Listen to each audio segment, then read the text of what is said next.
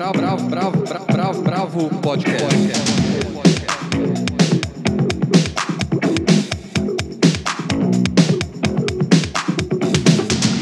Olá, bem-vindos ao podcast da Bravo. Eu sou Guilherme Werneck. Estão aqui comigo hoje Helena Bagnoli, Almir de Freitas, Andrei Reina e Paula Carvalho. A gente vai falar de Macunaíma, uma rapsódia musical, que é uma peça dirigida pela Bia Lessa.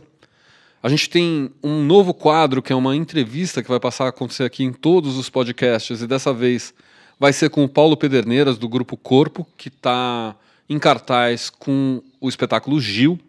Então depois a gente vai falar do Colégio de Freiras, que é o romance novo do Ramon Carreiro, e quem fala é o Igor Zair, nosso correspondente lá de Pernambuco. Depois a gente passa para Privacidade Hackeada, o filme que está causando burburinhos na Netflix, que é do Karim Amir e da Gerhane Nujaim.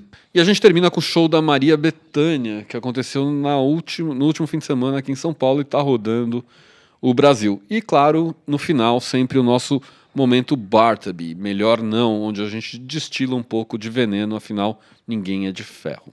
Então vamos começar pela peça da Bialessa, essa rapisódia musical em torno do Macunaíma, que a Helena assistiu. O Macunaíma foi escrito pelo Mário de Andrade em 28 e foi um livro com uma linguagem bastante inovadora, recheados de regionalismos coletados pelo autor e que se tornou um clássico do modernismo brasileiro. E também engendrou dois outros clássicos que um é o filme homônimo, dirigido pelo Joaquim Pedro de Andrade, em 69, que tinha o Grande Otelo como Macunaíma. E o outro grande clássico é a montagem teatral, que foi realizada pelo Antunes Filho em 78, que se tornou uma referência na história do teatro brasileiro e que, aliás, teve a Bia Lessa, que hoje dirige esse Macunaíma, do Sesc, como atriz da montagem do, do Antunes. Então, o desafio da Bia Lessa não, não foi pequeno. Né? Ela foi convidada a dirigir essa montagem pela companhia Barca dos Corações Partidos, que é uma companhia muito competente, que vem montando musicais brasileiros com muito sucesso. Um deles foi o o premiado espetáculo Suassuna, o Alto do Reino do Sol. É, o texto aqui tem a adaptação da Verônica Stiger e mantém aquela estrutura não convencional do livro, daí o título Uma Rapisódia Musical, porque o espetáculo é exatamente isso são fragmentos, improvisações, uma colagem que vai desenhando a saga desse protagonista. Macunaíma ele é ali um personagem quase mítico, inspirador, carismático, muito é, meio esperto, meio maldoso mas, acima de tudo, uma espécie de bom vivant, se a gente pudesse chamá-lo, considerando o contexto onde ele estava. Né?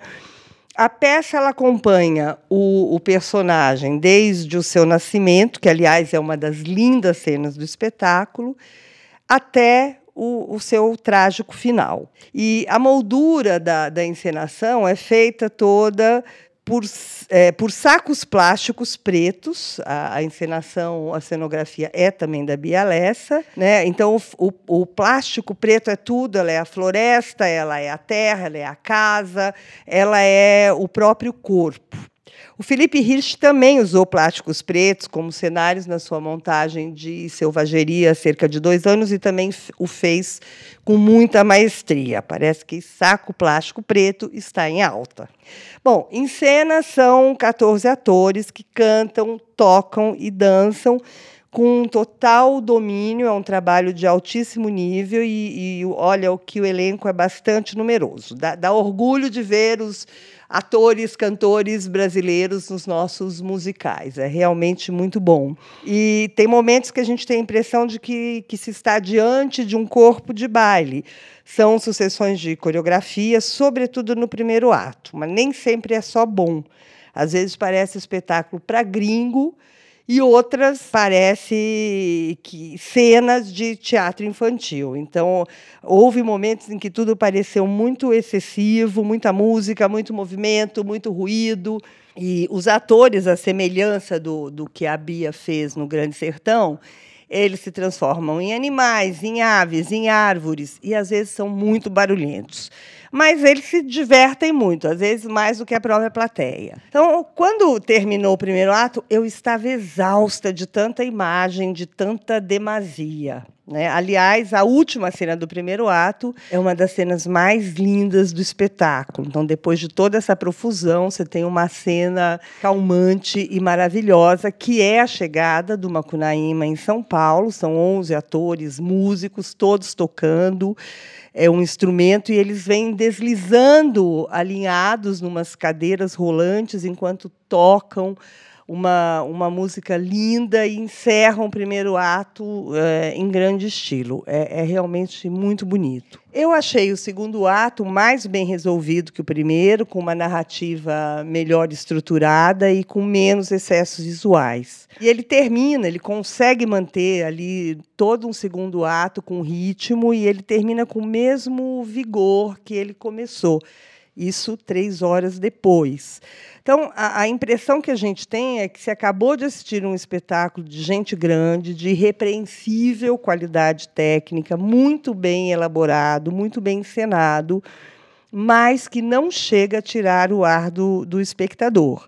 Ele não chega às entranhas, mas ele fica na nossa racionalidade.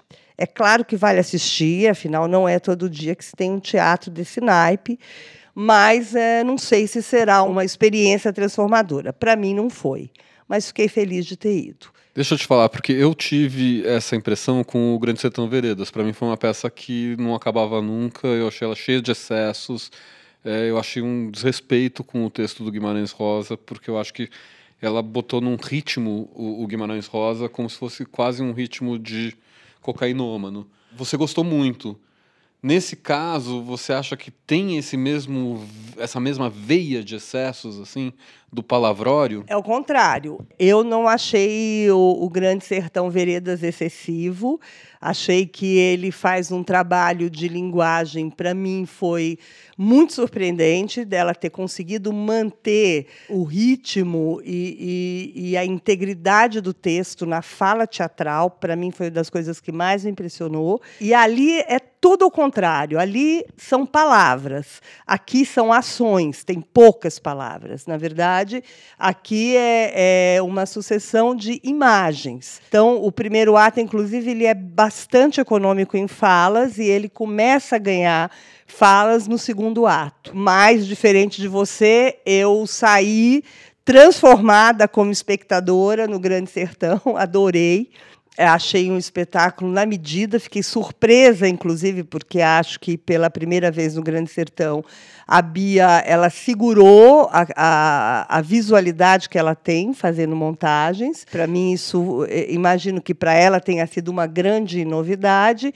E aqui é, parece que tudo que ficou represado ela solta na montagem do Macunaíma, que, óbvio, permite isso, né? O próprio texto do Mário de Andrade te leva a esse puzzle de imagens, de lugares, de referências, e ela transforma isso em imagem. Então, é, é ruim? Não, não é ruim, mas não tocou, não tocou minha alma tocou bastante a minha racionalidade, achei bastante bonito. Então, é, eu indico que se tente ver. A temporada fica em cartaz, então, no Sesc Vila Mariana, até domingo, 18 de agosto. Bravo, bravo, bravo, bravo. Bom, agora um novo bloco da Bravo, o Bravo Entrevista. O Andrei teve ontem com o Paulo Pederneiras, que é o diretor artístico do Grupo Corpo, que está montando agora Gil, seu novo espetáculo com a música do Gilberto Gil. E é um espetáculo que vai estar tá em São Paulo, mas vai girar o Brasil todo. Antes de ouvir a entrevista, acho que o Andrei pode fazer uma pequena apresentação. Beleza, então esse é o novo, novo espetáculo do, do corpo, né? Ele já está em cartaz no Teatro Alfa, na Zona Sul de São Paulo, até o dia 18 de agosto. Depois é bom se, se programar que ele vai rodar algumas cidades, né? No final desse mês ele vai para Belo Horizonte, em setembro para o Rio de Janeiro e em novembro para Porto Alegre. Eu assisti alguma uma pequena cena ontem lá no, na passagem para a imprensa e o, esse espetáculo novo parece ser ao mesmo tempo diferente e complementar ao Gira, né? De alguma maneira eles continuam no universo afro-brasileiro, né? Porque a música do Gil ela é informada, entre outras coisas, pela cultura afro-brasileira, pelas religiões de matriz africana, né? E a, as músicas conhecidas do Gil, elas estão identificáveis nessa trilha. Ele não fez uma coisa do zero, como foi o caso do Metametá com Gira, né? É, você reconhece algumas músicas. É quase como na cena em que eu assisti, como se você estivesse ouvindo uma suíte, várias músicas, ou uma jam session de jazz, assim. Só que ao mesmo tempo ele é muito diferente do Gira. Esse é um espetáculo muito solar, assim. Logo que você chega ali na plateia do Teatro Alfa, você quase fica cego com o cenário, que é na verdade muito simples. Ele é um linóleo que cobre o chão, o proscênio, né, e o fundo do palco com um amarelo super claro, assim. E o figurino ele é preto tem algumas flores, umas, umas, uns desenhos coloridos que são inspirados na, pela artista pernambucana Joana Lira. E além disso, é, parece ser um show muito. É, eu falei show até. É um espetáculo muito pulsante. Porque em alguns momentos ele parece um show propositalmente. Eles tentaram, dessa vez, experimentar com um negócio que se chama Moving Lights, que é um recurso de iluminação mais comum em shows. O Paulo até estava comentando que ele, ele desenhou essas luzes junto com o Gabriel Pederneiras. Deu muito trabalho. Então, então acho que é um espetáculo que vale a pena. Vamos ouvir o, o Paulo aí, o que, que ele que ele disse. Para começar, acho que eu, queria que você contasse um pouco se era uma vontade antiga de vocês ter uma trilha original do Gil e como foi essa aproximação com ele. É, realmente era uma vontade muito antiga. Essa aproximação se deu naturalmente nós fizemos um contato entre as produções, marcamos um encontro e nesse encontro, então, claro que ele já sabia do que seria convidado e tivemos uma conversa muito boa, muito tranquila e durante essa conversa me veio a ideia de, de dar o nome do espetáculo de Gil.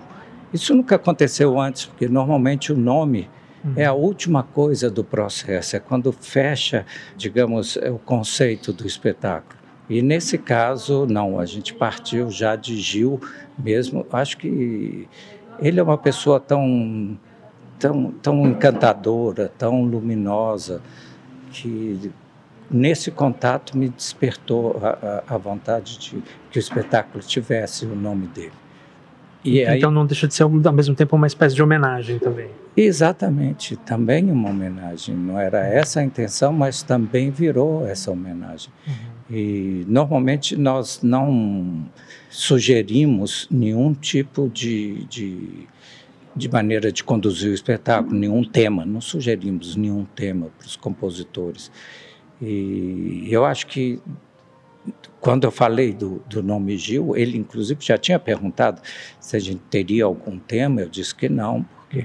uh, a nossa intenção é sempre de ser influenciado por tudo que vem do compositor e não influenciá-lo. E depois que eu falei o nome Gil, acho que ele ficou feliz e deu a ele também um norteamento. Ele disse assim: uhum. eu posso revisitar é, a minha obra durante todos esses anos. E realmente ele fez isso dentro de. Ele criou uma obra de 40 minutos, é, na qual você vai. Em vários momentos você percebe os é, temas dele, que são temas muito conhecidos. Né? Uhum. Ô, Paulo, eu estava pensando que a música do Gil ela é informada, entre outras coisas, pela cultura afro-brasileira pelas religiões de matriz africana, né? Que é um universo muito próximo do espetáculo mais recente do é, corpo, do, né? Do Gira. Você acha que a gente pode pensar Gil como uma espécie de continuação da pesquisa de Gira? Não foi essa a intenção, mas eu acho que nada vem de graça, uhum. não é? Uhum. Então pode até ser que tenha que tenha sido isso, mas Gil é muito mais do que do que só, né? Não, não dá para a gente é, reduzi-lo a isso, né? Gil é é tudo, né? Gil é múltiplo. É, alguém me disse outro dia, e eu gostei muito, que talvez Gil seja um outro nome de Deus. Eu achei muito importante, com tudo de humano que um Deus possa ter. Não é? E, de maneira que eu não, não, não, não, não reduziria a isso, apesar de isso também ter, ter, ter um certo peso. Né? É, difícil também você falar de compositores brasileiros que não tenha influência é, africana, por exemplo. Né? Uhum. Ainda bem é, que nós temos essa influência, senão, uhum. com certeza, a nossa música seria, não, não, não posso dizer medíocre, mas não seria o que é, né? Ô Paulo, se você não estou enganado, você também assina o cenário e a luz né, desse espetáculo. É, Para quem está ouvindo a gente, você poderia descrever um pouco como é que foi esse trabalho? Eu estou sabendo que está sendo muito desafiador, né? É, é verdade. O trabalho, normalmente eu penso luz e cenografia ao mesmo tempo que eu sou responsável por essas, por essas duas coisas. É, a cenografia é praticamente, praticamente não, é só um, um, um, imenso tapete amarelo que vem do alto do, do, palco até o chão e vem até o proscênio, perto do espectador. E é um tapete amarelo que essa cor também Uhum. Não, não é à toa que está aí, eu acho que tem a ver com essa solaridade, com essa luminosidade que o Gil passa sempre. E a luz, que foi um desafio maior, porque eu fiz toda a luz com refletores que são spotlights, que são refletores usados para shows uhum. musicais. Uhum né? São aquelas luzes que se movimentam durante quando a banda a banda normalmente está parada, mas a luz faz um é, enfim um efeito danado, né? Faz quase uma coreografia uhum. e uma cenografia e tudo mais. É, aqui eu uso sem cores, ela vem toda em branco e, e eu utilizo então esses refletores basicamente para seguir os bailarinos, né? ou seja, para dançar junto com eles. É mais ou menos essa a proposta, porque aqui você é, o que não falta é movimento, né? e, e foi um desafio muito grande. Eu sabia que ia ser bastante complexo e não foi menos complexo e menos difícil do que eu imaginava de maneira nenhuma. Eu levei dias para tentar conseguir pensar essa luz e mais dias para conseguir entender o equipamento junto com a nossa equipe técnica e junto com o Gabriel Pederneiras, que também assina a luz junto comigo. E, e depois mais dias para gravar a luz também. Né? Mas, enfim, foi um desafio que eu. Chegou um momento, eu pensei que eu tinha dado um tiro no pé e não ia, não ia ter solução. Mas é, eu gostei do, do, do, resultado, fiquei, fiquei feliz. Legal.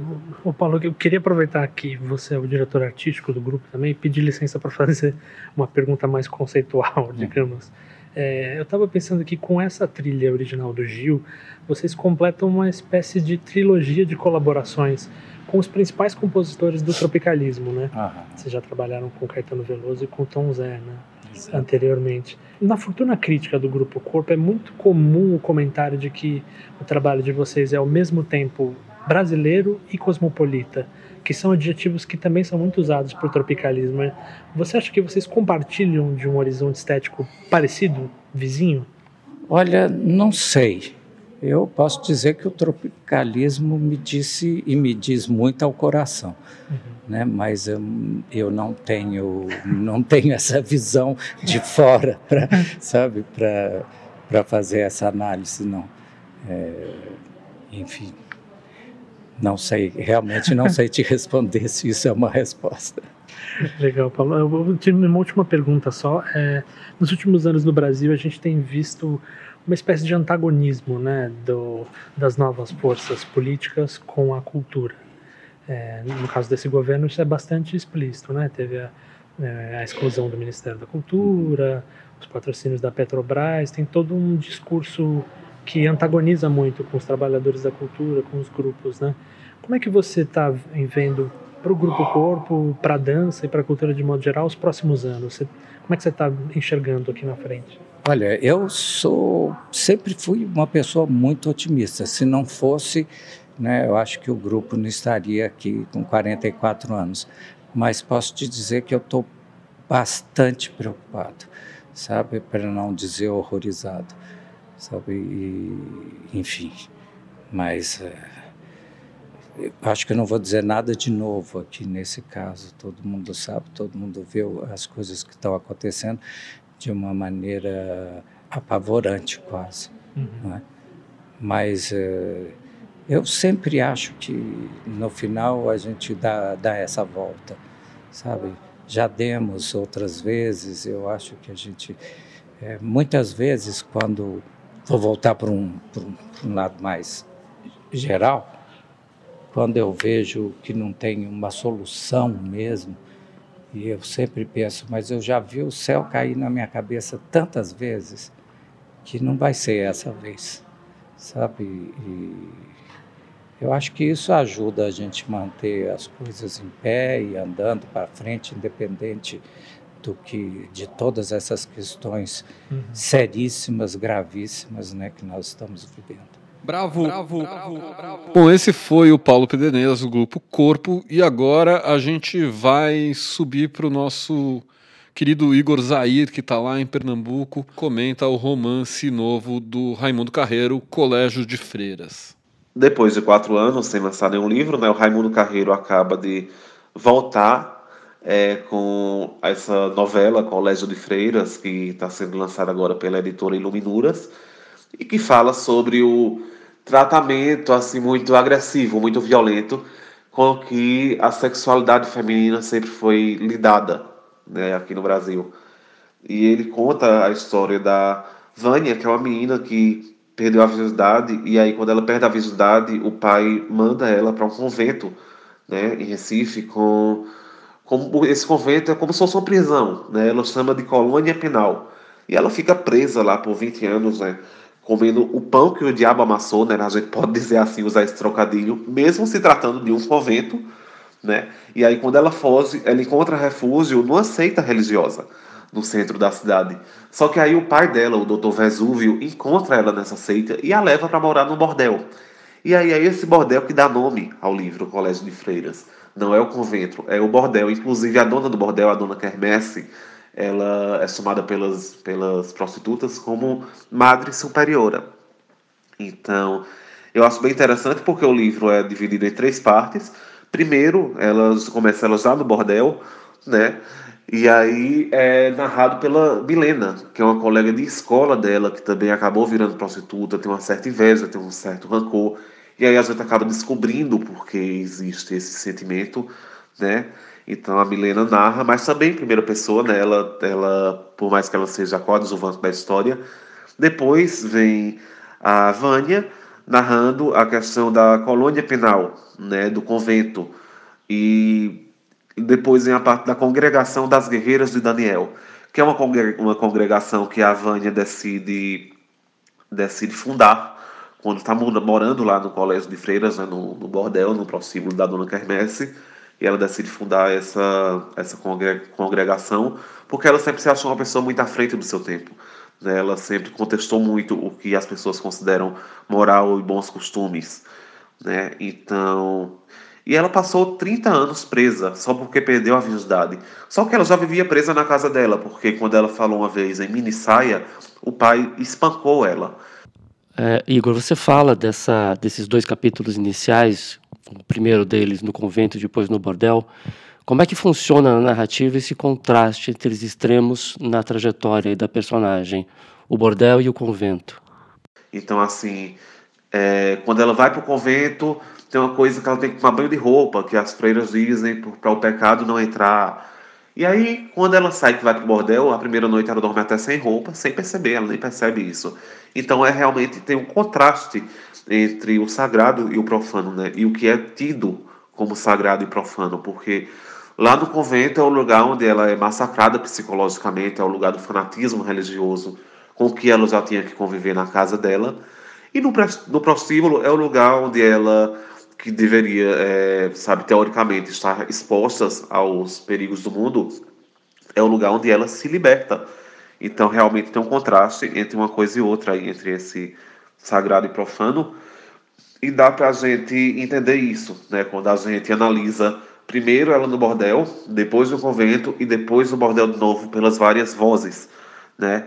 E é uma história que se passa entre os anos 60 e 90, porque ela passou 20 anos presa, né? E o Raimundo gosta muito de fazer isso nos livros dele, de, de dar esses pulos no tempo, para que a gente possa entender como essa passagem de tempo interfere na vida das personagens, né? Então, é bem bacana porque quando a gente vê quando ela vai para o convento a gente vê ela em vê, vê a Vânia em primeira pessoa né e a gente vê como aquilo é, massacrou psicologicamente a menina então assim porque se ela tinha que já tinha que conviver com o pai que em casa era um tirano quando ela vai para lá é o padre que assume esse lugar né então é, eu tive com Raimundo recentemente numa mesa sobre literatura e processo criativo, né, no Festival de Cinema Curta Taquari, e ele falou sobre como a obra dele foca na alma humana. Ele chama de abismo humano porque é, ele diz que fica impressionado como a gente consegue ser bipolar, né, como, como o homem consegue ser capaz de tudo, ele vai de um extremo ao outro, né, do sangue ao horror, do sonho, é, é, do sonho, do sonho à pureza, sabe? Então, assim, e vice-versa, aí vai daquela pureza até a violência. Então, ele diz que o homem consegue ser muito bipolar, né? Então, a gente vai nesse abismo humano e volta com frequência. E é isso que a Vânia enxerga, sabe? É isso que ela acaba é, passando pra gente, porque ela fica presa durante duas décadas para purificar a alma num lugar que faz mal, que massacra ela psicologicamente. Então eu diria que Colégio de Freiras, o novo livro do Raimundo Carreiro, é um livro sobre o abismo humano, que é como ele gosta de colocar as nuances de sua obra.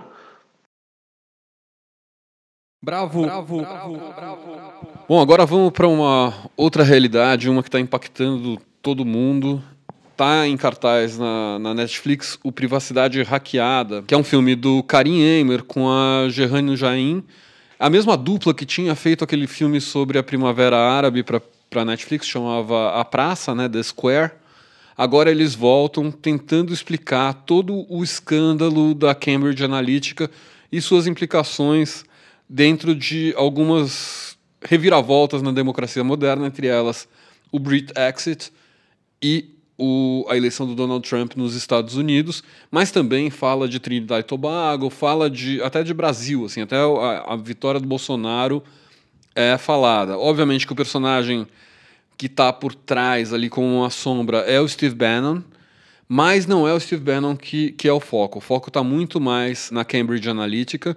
Eu acho que a gente tem uma personagem que é a Britney Kaiser, que ela dá mais ou menos o encadeamento do filme todo. Você começa a entender essa história pela Britney Kaiser, que é uma personagem muito interessante, porque ela é uma menina que se interessa por política na adolescência pelos democratas, ela vai trabalhar na campanha do Obama, então ela aprende tudo sobre social media e sobre trabalho de, de social media na campanha do Obama. E daí depois, por conta da, da recessão e etc., por uns motivos pessoais ali, de a família estar tá sem dinheiro, etc., ela se bandeia para o lado dos republicanos, ou seja, para o lado desses caras que estão reimaginando e reaplicando essas teorias de, de, tratamento de dados e de manipulação social através das redes sociais nas campanhas, primeiro do Ted Cruz e depois do, do Trump, num grande teste que eles fizeram já no Exit, Né? Então, é muito interessante você ver essa trajetória fala muito sobre o mundo de hoje, fala principalmente sobre uma relação naif que a gente tem com os nossos dados pessoais quando a gente está em redes sociais. Para quem não lembra, o escândalo da Cambridge Analytica, basicamente eles contrataram um professor de Oxford que fez um quiz. E quando você respondia esse quiz no Facebook, era um quiz inocente, você dava ali, sem ler os termos de uso, você dava acesso a ele olhar todo o seu perfil, todas as suas publicações, todas as suas fotos e todo o material de publicações de perfil e etc. dos seus amigos. Então, com isso, eles tiveram uma massa de dados gigantescas. Por isso que o título em inglês é The Great Hack. porque é, é um, um grande hackeamento mesmo. E de posse desses dados, eles começaram a traçar perfis dos eleitores, principalmente no caso das eleições dos Estados Unidos, por exemplo, eles se focaram nos que eles chamam de swing states, né, que são os estados onde a eleição se define normalmente, que eles não são estados necessariamente republicanos ou democratas, são estados que têm uma oscilação de voto. E aí, dentro dessas pessoas que eles buscaram lá, eles viam quem eles podiam mudar e faziam campanhas publicitárias muito fortes voltadas para essas pessoas. Mas, é, mais do que isso, eu acho que o documentário expõe como a gente está fragilizado frente às grandes empresas do, do Vale do Silício, seja Google, seja Facebook, seja Amazon, seja Tesla, porque são as pessoas que têm os nossos dados. Né? Tem um dado muito interessante no meio do documentário de que, hoje em dia, dados pessoais já têm mais valor do que petróleo. Né? E talvez por isso tá, essas, essas companhias sejam as mais valorizadas em bolsa. E toda essa questão ela, ela aflora de um jeito muito bem contado, que não é exatamente político, ele é muito jornalístico, né? Diferentemente do The Square, eu acho que ele, é um filme mais jornalístico, muito apoiado, inclusive, é, nos depoimentos dos jornalistas que cobriram os casos, né? Helena quer falar alguma coisa? É, falando dessa história dos dados, né, que você acabou de comentar, eu acho que o que é mais chocante para a gente, à medida que você vai assistindo o filme, é a constatação dessa nossa aceitação voluntária na entrega dos dados. Né? Inclusive, o professor americano que solicita a Cambridge Analytica as informações que ela mantinha dele de volta, ele fala uma frase que ele diz o seguinte, logo no início do, do filme, que eu acho que define muito as nossas atitudes, que ele diz: "Estávamos tão apaixonados pelo dom desta conectividade gratuita que ninguém se incomodou em ler os termos e condições". Então eu acho que isso para a gente é, é, muito é muito chocante, porque a gente vai constatando o, o trabalho sombrio, né, impressionante de como as redes sociais e, em última instância, podem contribuir para implantar o autoritarismo e para acabar com as democracias do planeta. E além da nossa própria história mesmo, né? Da gente não, não saber de, de que o que eles podem fazer com os nossos dados e de que maneira, quão refém a gente está. O que eu acho interessante no documentário, uma das coisas que eu acho interessante no documentário, é que, além de lembrar toda a história enfim, todo, toda a atuação da Cambridge Analytica junto ao Facebook, foi principalmente Facebook, nesse caso específico, ele mostra é, claramente, ele ilustra, ele dá exemplos de como, primeiro, as campanhas de marketing que a Cambridge Analytica fazia, elas, é, é, elas incluíam fake news. Elas basicamente incluíam fake news. Então, assim, você tem a, toda a estratégia feita pela empresa com os dados foi como eles dizem, localizar os temores e as angústias dessas, dessas parcelas influenciáveis da população e explorar por meio de fake news, pela fabricação de fake news. A segunda coisa é mostrar as modalidades de manipulação. Né? Existe uma coisa muito impressionante ali que me impressionou muito, que é dito de passagem, quando a Rússia, por exemplo, ela cria posts, uma, uma entidade, para estimular os negros saírem para as ruas protestando, para provocar a reação dos brancos, para você instalar um clima de conflito. Ou seja, a manipulação ela se, ela se dá de maneiras até muito inesperadas. Né? Quer dizer, você, é, você vai no público que, que não é o seu alvo para promover, para que esse, esse público que não é o seu alvo promova aquele que você quer promova a, a reação que aquele que você quer, quer atingir. E sobre o documentário, há muita gente dizendo que não tem grandes novidades, tal, que o noticiário acompanhou, mas ele, enfim, tem uma questão boa que ele junta tudo numa narrativa que faz sentido. A outra coisa que eu acho muito interessante é o acompanhamento da, da Brittany durante os acontecimentos. Ou seja, desde o início, ele, o, o, o, já se tinha a impressão, de, já se tinha a constatação de que aquilo ia render uma grande narrativa. E aí você pega a Brittany desde a Tailândia, onde ela estava refugiada, até a ida até, até a ida dela para os Estados Unidos. É, então você tem todo, você tem uma espécie de live, né, do que está acontecendo ali no, no, processo. E isso narrativamente fica muito, muito bacana, fica muito interessante. E eu acho que é um dos grandes méritos desse documentário. É, eu concordo. Eu acho que as cenas em que, por exemplo, você tem o depoimento do Mark Zuckerberg comentando, ah, isso é mentira, isso não é mentira, é, é realmente um dos pontos altos é, do filme. O filme, de outro modo, ele me lembrou muito um, um, outro filme icônico, um documentário icônico, que é o um documentário de 74 sobre a Guerra do Vietnã, que chama Corações e Mentes. Porque, no fundo dessas duas táticas, existe uma tática de guerra, de conquista, de, e isso está dito no documentário mesmo, assim, é, a Cambridge Analytica começa como um contratada do exército para criar táticas de convencimento psicológico no, de guerra suja no Afeganistão. E aí eles passam a trazer isso para as democracias. Então, sem dúvida, é um lugar de corrosão da democracia. Né? É um lugar que a gente está vendo com, com muita atenção para o que acontece, porque nada disso, por mais que a Cambridge Analytica tenha fechado, as táticas continuam. A mim lembrou, às vezes, o Matrix e o Minority Report, com a, com a obsessão da gente pelas telas ali, né? Ficou com esse, esse novo lugar. Então, é, acho que a Brittany fala que, que essas redes sociais se converteram em armas, e isso é, realmente é muito sério, e a jornalista, em algum momento, ela reúne, reunindo os dados, ela diz que a estratégia é dividir para conquistar. E isso é uma loucura, e é o que a gente está vendo. Né? E é mais velho que andar para frente, né? e, assim, uma coisa que você falou, só para terminar, assim, botar um fecho, essa questão do, dos dados, né, dos aceites. A verdade é que essa é uma discussão que existe desde o começo da internet. A gente não tem a possibilidade de não aceitar os termos e condições. Essa é a grande sacada. Para você usar alguma coisa online, seja o, o, sistema operacional do seu computador, o sistema operacional do seu celular, qualquer rede social, qualquer coisa que seja feita por software hoje, você tem que clicar e aceitar os termos e condições.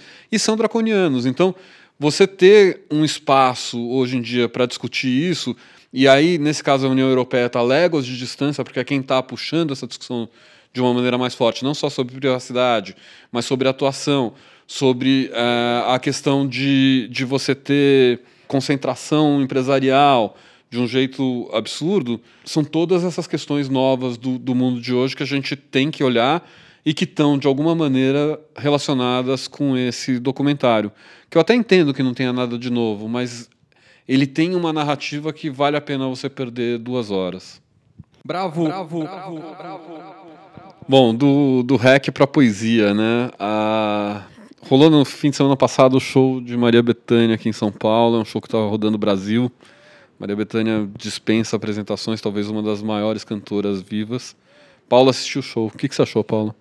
É, eu gostei muito. É, foi um show que ela preparou bastante antes de estrear, né? Porque ela fez um mês de temporada no Rio, no, num bar pequeno lá no Manuche, antes de estrear. E eu adoro o acontecimento que é a, o encontro de Betânia e Letieres Leite, né? Que é o diretor musical da, da, do show, que tem um quinteto, assim.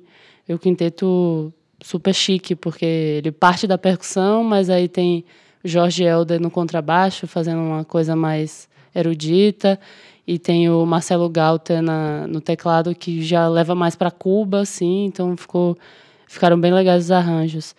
E o cenário do show é da Bielessa, que é, para é, falar dela de novo aqui, é, também dá um ar bem interessante, assim, que ela tirou os, os panos laterais das coxias e, e atrás é um pano vermelho, assim, bem típico de teatro, mas e a iluminação tá toda no chão, são as velhinhas assim no chão. Dá, dá uma sensação de intimidade, assim, por mais que a gente estivesse ali no Credit Carral, que é enorme, e, enfim, parece uma, uma igreja em dia de festa, assim, sabe? O, o cenário. O roteiro do show é da própria Betânia e ele é muito bem pensado, assim. Ele tem dois marcos, que é quando ela troca de roupa, né? A primeira parte ela é mais romântica, assim, mais... Começa com um repertório meio metalinguístico, assim, tipo pronta para cantar, drama, clássicas de Betânia. Depois ela vai para fases... Ela alterna entre bossa nova e aquela época dos bares do Rio, com coisas bastante novas, assim, composições de Adriana Calcanhoto, gente, músicas inéditas, assim, tem, tem Chico César também, Mas e a, a segunda parte ela é mais contemporânea e mais política, mais afro-brasileira. Ela canta até a, o enredo da Mangueira desse ano, assim. E a voz dela é impecável, assim. 72 anos, ela tá aí, a força do palco. Betânia continua a de sempre, assim. Eu só achei que o show peca um pouco, assim, no apelo para umas músicas mais pops, assim. Tem tipo, evidências, o que é, sampa, para mim, ah, eu acho que, enfim, eu cortaria e arredondaria essa, essa parte, mas enfim, eu sei que faz parte.